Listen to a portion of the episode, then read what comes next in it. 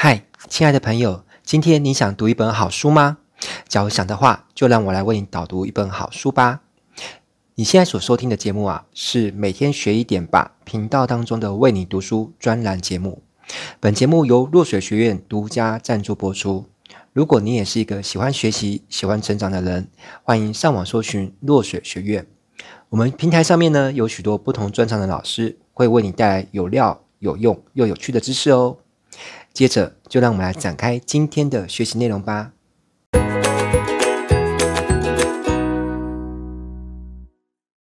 Hello，你好，我是威廉老师。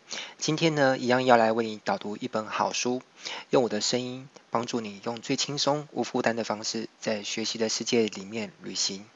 今天要为你导读的好书呢，叫做《破解撼动全世界的 TED 秘技》，作者是杰瑞米·唐纳文。那翻译者呢是郑焕生。我想 TED 很多人都知道，它是一个非常有名的国际性的演讲。所以这本书呢，主要就在谈，呃，这些 TED 演讲者呢，到底都是用些什么样的方法，能够在这个大型的国际型演讲呢表现优异。那这本书出版之后呢，它占领了各国亚马逊的十大排行，百位读者的五星评价。那它也是呃另外一本书，叫做畅销书 TED Talk 十八分钟的秘密的一个深入扩充与增订版。好，那这里面呢，囊括了超过一万四千场演讲，那影片点击破百万，影响全球趋势发展，还有精选六十多场的演讲案例，拆解各中的奥妙，找到通往成功的大道。而这本书有非常多的人推荐，包含像许玉仁，啊，他是呃亚 T 的亚洲大使，还有作家王文华等等的。好，那我今天就先来帮大家导读这本书的其中一个章节哦。这本书它是。嗯、有很多的撇步哦，就是撇步，就是有很多的小技巧。总共我看到最后只有一百一十三个小技巧，所以等于说每一则小技巧，他就跟你分享一个一个关于演讲的东西就对了。好，一个演讲技巧。好，那我先来分享撇步一哦，撇步一，呃，标题叫做“三人行必有我师焉”。好，人人都有值得分享的理念。那我就开始导读喽。看完或听完 TED 演讲，多数人都会有两种情绪反应。一方面，小天使会跳到你的右肩，轻轻的咬耳朵说：“有什么梦想吗？你可以的。想当什么吗？你没问题的。去革命，去改变世界吧。”你心里会觉得开心，会得痒痒的。你会兴奋的期待自己踏出这一步之后，可以让自己及身边的人的生活都产生翻天覆地，但是又美好的改变。但同一时间呢，你左边的肩膀上也会跳出一个小恶魔，他会带着自我怀疑的种子来到你的心田。你还有可能讲出这么好的演讲，连构想都没有着落，而且你的构想一定不会太优的啦。你这十年来花最多的时间做的事情就是看电视吧？你的工作也是普普而已。简单来讲，你就是鲁蛇啦。好运早会来的话，早就来了，哪轮得到你这边痴心妄想？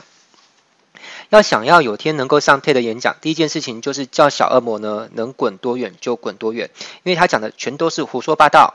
只要这世界上有一个比尔盖茨，就有上百甚至上千个热血的各种运动推手上台分享他们的努力，他们可都没有比尔盖茨基金会的三百亿美元好花。邦克罗伊这位与人类贫穷奋斗的重斗士呢，或许不是很有名，但他 TED 演讲观看次数呢都是盖茨的三倍。只要你有任何让一个人的生活变好一点，即便那个人就是你自己，就不会没有东西可以上台分享。好，这是撇步一。那接下来分享撇步二哦。撇步二，想想好你要长人知识、戳人笑穴，还是点燃热血，以此决定你在台上的形象。在你退缩着说“我可我什么都不是啊”之前，我希望你知道，TED 演讲台上已经出现三百六十五行以内跟以外的各路人马。一九八四年创立时，TED 的宗旨是要荟萃人类社会中科技、娱乐与设计的精英，没错。但一路上，TED 也开始努力扩大自身涉猎的范畴。就以我看过的 TED 演讲来说，我能将台上常见的角色归类为三类十五种。这十五种当中或有重叠之处，但也不是说全部的可能性就这十五种。或许你会发现自己属于当中的某种，也可能找不出自己属于的那第十六种。每个人每一秒都在改变，改变常态。人生本来就要扮演各种角色，所以我希望你能够每种都套套看，借此培养自己的专注力与多样性。局限中可以生出创意，所以不同的角色扮演可以帮助你确认自己的兴趣与适合的讲题。另外，无论你最热衷的领域是传播新知、娱乐人群，还是激发惊奇，都不要偏废偏废非主打的另外两个面向：资讯、风趣与感染力。无论在任何演讲里面，都是必须存在的三种元素。你需要思索的只是比例问题。好，那以下是有几种哦。第一类是教育者，虽然每篇 TED 都综合了教育、娱乐与热情，但被于被归于教育者的讲者呢，显然会更着重于知识的分享。我用“教育者”这三个字呢，意思是比较广义的，只要是有求知欲、努力想解开大自然与各种人事物之谜的个体都算。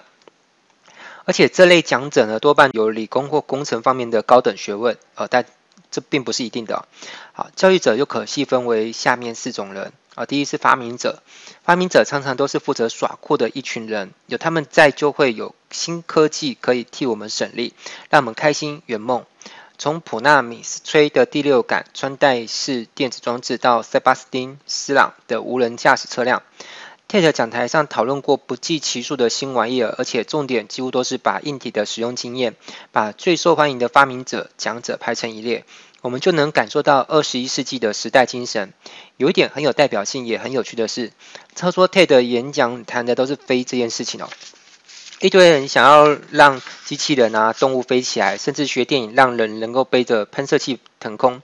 想飞这回事，并非昙花一现或一时的冲动，而是人类朝思暮想的一个美梦。好，那接着是生物科学家。哦，更正，生命科学家。生命科学家是我们通往有机体、生物机制与不同生命间互动奥秘的大门。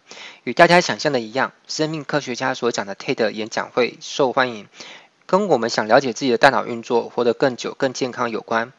从某个角度看，发明者与生命科学家能够成为 TED 演讲的常客，一大原因是人类的求生本能。我推荐三篇不但想听，而且听了还会再听的生科演讲。吉尔泰勒的《你的脑内的两个世界》，汉斯罗林的用前所未有的方法诠释数字统计，还有艾伯德贵的《停止老化之旅》。好，接着还有自然科学家，呃，大自然的法则与物理学的定律，包含天文学、生物学、化学与物理学在内的种种学问，能够流传于普罗大众，都是自然科学家的功劳。透过自然科学家的口沫横飞与图文并茂，台下或电脑前的我们，可以从布莱恩·葛林的次原子粒子乐园，要遨游到大卫·高罗令人惊异的水世界，最后再只身涉入史蒂芬·霍金的辽阔宇宙。好，那还有社会科学家，社会科学能够提供给我们的是对个体、群体存在经验的深入解析。肯·罗宾森爵士的学校扼杀了创意吗？呃，布瑞尼·布朗的脆弱力量堪称经典。为数众多的这类讲题可以增加我们对爱、同理心、羞耻心等人类情绪反应的了解。像布瑞尼·布朗的这这一流讲者呢，这样的一流长者可以把我们平日认为的霉运变成天降的好运。你说这是塞翁失失马也好，天降大任于斯人也也罢，总之他们就是能够从挫折中看到光明。社会学家的研究成果往往会被另外一种我们马上会介绍到的角色——人生导师所用。好，那第二类呢是娱乐者。教育者搞定之后呢，接下来我们要讲的是娱乐者。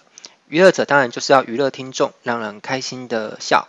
但是 TED 演讲者能够做到这样子呢，是因为他们能够同时分享他们的专业知识，也就是寓教于乐。呃，首先，呃，第一类娱乐者是喜剧演员。TED 的成立宗旨包括了要娱乐大众，但真正受 TED 邀请上台的喜剧演员却是相对偏少。像杰瑞·塞菲尔德跟克里斯·洛克这样的大咖，很少能够在 TED 演讲台上现身。莎拉希尔维曼算是红归红，但是有点争议的喜剧演员。他倒是在二零一零年发表过一篇很敢讲的 TED 演讲，但是也可能是因为太敢讲了，所以 YouTube 或 TED.com 都不敢放。对此，希尔维曼的说法是：TED 不敢公开这篇，是因为他们当家的克里斯·安德森说我讲东西惊世骇俗。喜剧演员在 TED 演讲者里面是少数。真杰在哪里呢？顶级的喜剧是纯粹的娱乐。用东方的相声做比喻，欧美职业级的单口相声演员站到台上，每分钟要抖四到六个包袱，这相当于每十到十五秒就要让台下笑一次。而且不同于东方相声，多半有一条主线哦。西方有一个人在台上独撑的表演，常常为了不断有笑点而四处放火，东跳西跳。你可以想象这有多难弄出一个完整的理念来分享。不过难不代表不可能，几个做到的人，包含查理·陶德、杰·法兰克、瑞基·华兹跟莫兹·乔布兰尼。好，那。他下面还讲了很多的角色，我就不一一念完哦。好，那今天就先跟大家导读这本书的一小部分。那这本书呢，我读过之后觉得相当的精彩，所以不管你是有没有想要上 TED 演讲，或者是你只是想要增进自己上台，甚至是在台下跟人沟通的时候，让人家觉得你是个讲话呢更有品质、更有深度，或者是更有趣的人呢，我觉得这本书都相当的值得推荐你去看。好，那最后再跟大家提一下，这本书的名字叫做《破解撼动全世界的 TED 秘技》。呃，鼓励大家可以去购买这本书，因为毕竟光是听我导读，并不能够是取代你真正去看完这本书所带的学习的效果。好，所以最好的方法呢，就是如果你真的想学，还是去买下这本书吧。那这段视频的下方我会放上那个导购的链接，你可以直接连接过去购买，好吗？那我今天导读就到此告一个段落。下一次再见喽，拜拜。